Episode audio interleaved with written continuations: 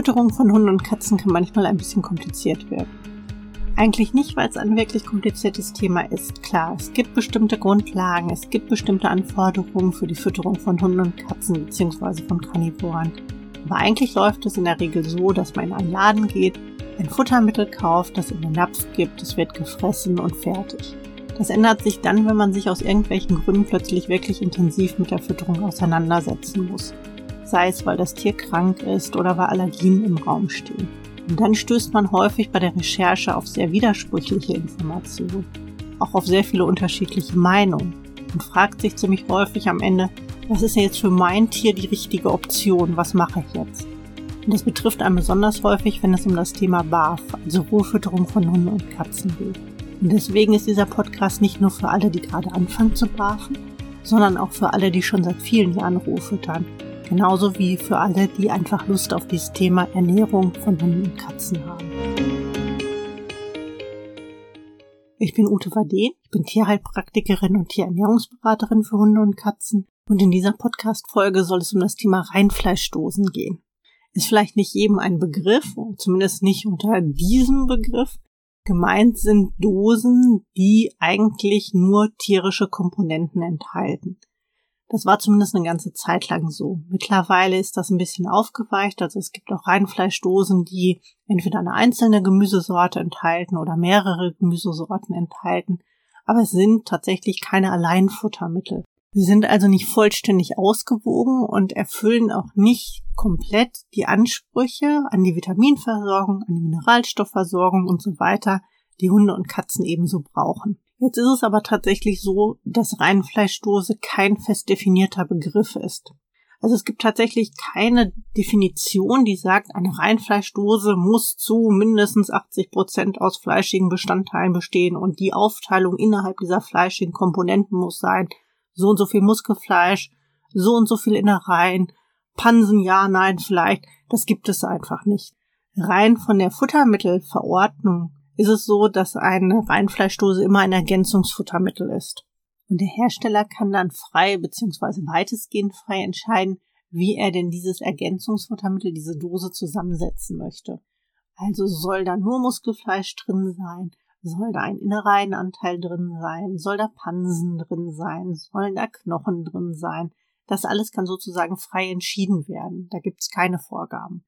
Und in manchen Dosen findet man mittlerweile eben auch Gemüse.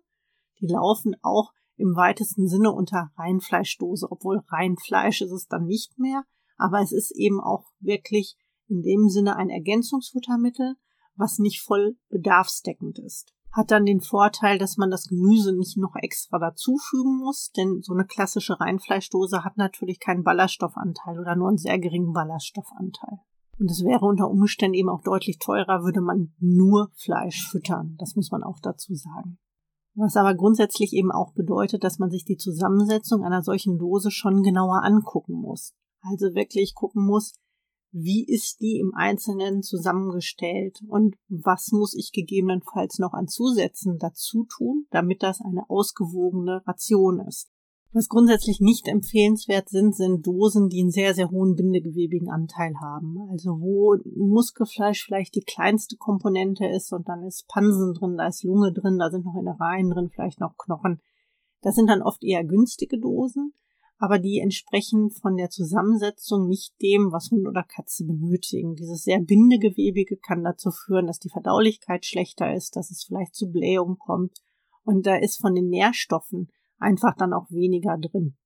Es kann aber auch je nach Bedarfssituation sinnvoll sein, Dosen zu nehmen, die nicht dieses klassische BAF-Konzept verfolgen. Also es gibt natürlich Reinfleischdosen, die wirklich so ein bisschen dieses BAF-Schema in sich tragen also wo, sage ich mal, jetzt 50 Prozent Muskelfleisch enthalten sind, 15 Prozent Innereien in der passenden Aufteilung, dann vielleicht noch 15 Prozent Knochen, wobei man selten Dosen findet, die tatsächlich über 10 Prozent haben und vielleicht noch einen Anteil an Mägen oder Pansen oder wie auch immer. Es kann aber natürlich auch wirklich sein, dass der Hund oder die Katze bestimmte Inhaltsstoffe gar nicht bekommen soll. Also dass es vielleicht für ein nierenkrankes Tier kontraindiziert ist, Knochen zu füttern. Da muss ich mir eine Dose suchen, die keine Knochen enthält. Genauso, wenn ich beispielsweise einen Leishmaniose-Hund habe, der wenig Purin bekommen soll. Da dann sollte der Innereienanteil entweder sehr niedrig sein oder aber vielleicht besser gar nicht vorhanden sein. Und das ist das Schöne daran, dass es so viele unterschiedliche gibt. Man kann sich das für seine Bedürfnisse beziehungsweise die des Hundes oder der Katze zutreffenden Bedürfnisse aussuchen. Man muss aber wirklich immer auf dem Schirm haben, dass es alleine mit der Dose nicht getan ist. Also Stichwort Ergänzungsfuttermittel. Das heißt, ich brauche zwingend Zusätze, um diese Fütterung bedarfsdeckend zu machen. Also es ist nicht so, dass man sagen kann, na ja, also ist ja irgendwie nach dem BAF-Schema. Trotzdem ist da kein Jod drin in der Regel. Da fehlt dann oft Vitamin D. Es ist so, dass wahrscheinlich die essentiellen Fettsäuren nicht oder das Fettsäurenprofil, was der Hund oder die Katze benötigt, nicht vollständig abgedeckt ist. Und je nachdem, wie eben die Zusammensetzung ist, also ob es nur reines Muskelfleisch ist oder ob Innereien drin sind, ob Knochen drin sind, fehlen unter Umständen dann natürlich noch Kalzium oder Spurenelemente. Das muss man dann wirklich im Detail auch gegenrechnen. Denn wenn keine Knochen drin sind, dann wird da deutlich zu wenig Kalzium drin sein. Wenn ich nur einen 10% Anteil an beispielsweise Hühnerhälsen in der Dose habe, dann wird da zu wenig Kalzium drin sein und das Calcium-Phosphor-Verhältnis wird nicht passen. Wenn ich da keine Innereien drin habe, dann werde ich zu wenig Spurenelemente in der Fütterung haben. Und die B-Vitamine sind unter Umständen auch ein bisschen niedrig. Die sind sowieso bei gekochter Fütterung oft sehr niedrig. Das heißt also, beziehungsweise bestimmte B-Vitamine sind oft ein bisschen niedrig. Deswegen macht das durchaus Sinn, zum Beispiel einen B-Vitaminkomplex zuzufüttern. Denn die Dosen sind natürlich erhitzt und nicht alle B-Vitamine sind tatsächlich hitzestabil. Einige ja, andere weniger. Wenn man Dosen mit nur Muskelfleisch hat, dann kann man natürlich auch einen Komplettzusatz nutzen, also einen Vitamin-Calcium-Zusatz, der alles sozusagen abdeckt, man einfach eine bestimmte Menge dieses Zusatzes auf eine bestimmte Menge Fleisch gibt, beziehungsweise das nach dem Körpergewicht des Tiers dosiert.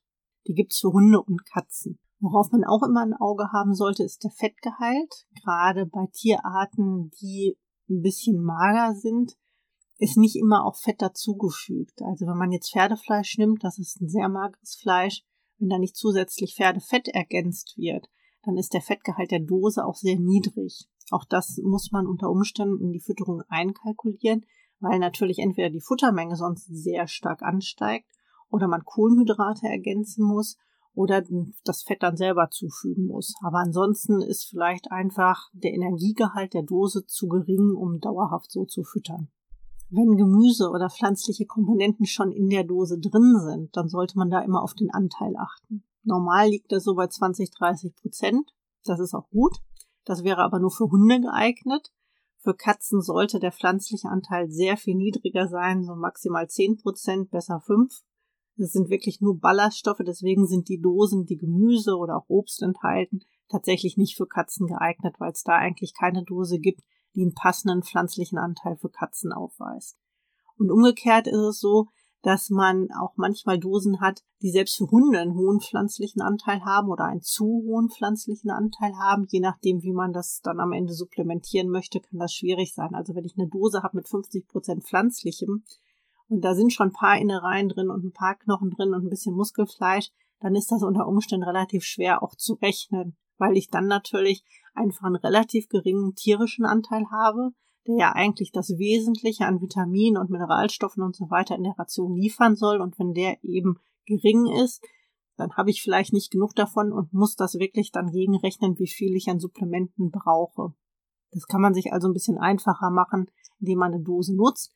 Wenn man eine nutzt mit Gemüse drin, die entsprechend dem ist, was so beim Barfen als pflanzlicher Anteil gefüttert wird.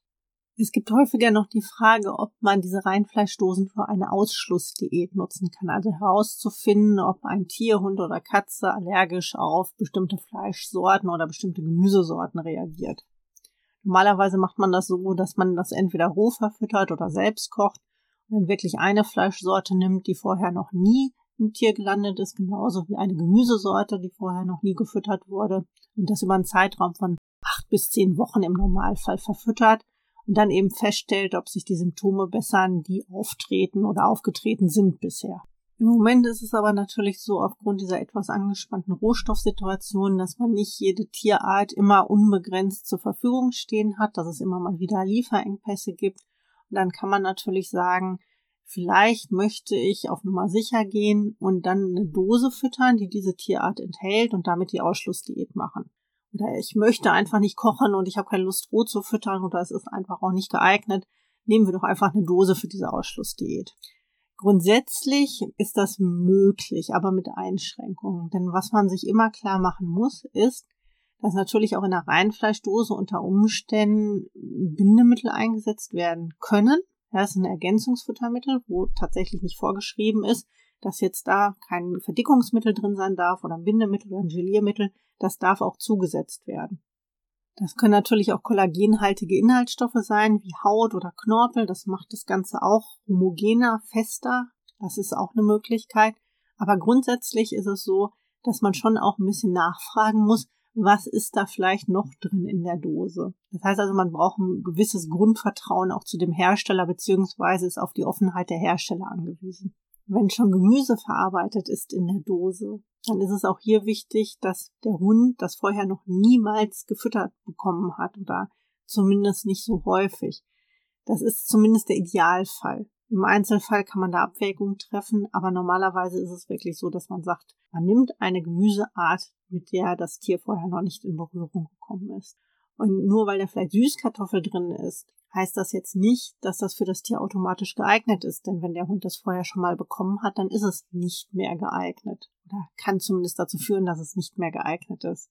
Man darf nicht vergessen, dass Süßkartoffeln mittlerweile in sehr, sehr vielen Futtermitteln auch fester Bestandteil ist. Und wenn es wirklich ganz doof läuft, dann kann der Hund auch auf etwas reagieren, was die Dosenbeschichtung enthält oder ähnliches. Also das kann man nie wirklich ausschließen, dass da in irgendeiner Form doch dann eine Reaktion erfolgt. Mit solchen Themen ist es dann oft ganz gut, wenn man sich fachliche Unterstützung holt, weil das für einem selbst oft nicht so einfach einzuschätzen ist, wie das Futtermittel zusammengesetzt ist, beziehungsweise wie es zusammengesetzt sein sollte, damit es für eine Ausschlussdiät oder zumindest eine sehr minimalistische Fütterung dann auch tatsächlich geeignet ist. Was in der Regel immer dazu gefügt werden muss als Zusätze ist Jod. Das fehlt bei den meisten Dosen, weil eben kein Seealgenmehl oder ähnliches drin ist. Normalerweise braucht man auch diese Vitamin D-Quelle. Wenn keine Knochen drin sind, brauche ich eine Calciumquelle. Wenn keine Innereien drin sind, dann brauche ich Spurenelemente und zum Teil eben auch bestimmte Vitamine, die zusätzlich ergänzt werden müssen, wie B-Vitamine.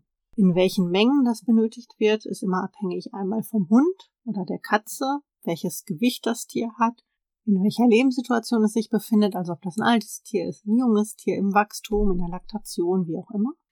Und natürlich auch zum Teil wirklich abhängig von der Zusammensetzung dieser Dose, für die man sich entschieden hat, je nachdem, welche Inhaltsstoffe enthalten sind. Wenn man jetzt wirklich mal im Urlaub einfach Reinfleischdosen verfüttert, auch wenn die nicht perfekt zusammengesetzt sind, ist überhaupt gar kein Thema, also nicht bei einem gesunden Tier.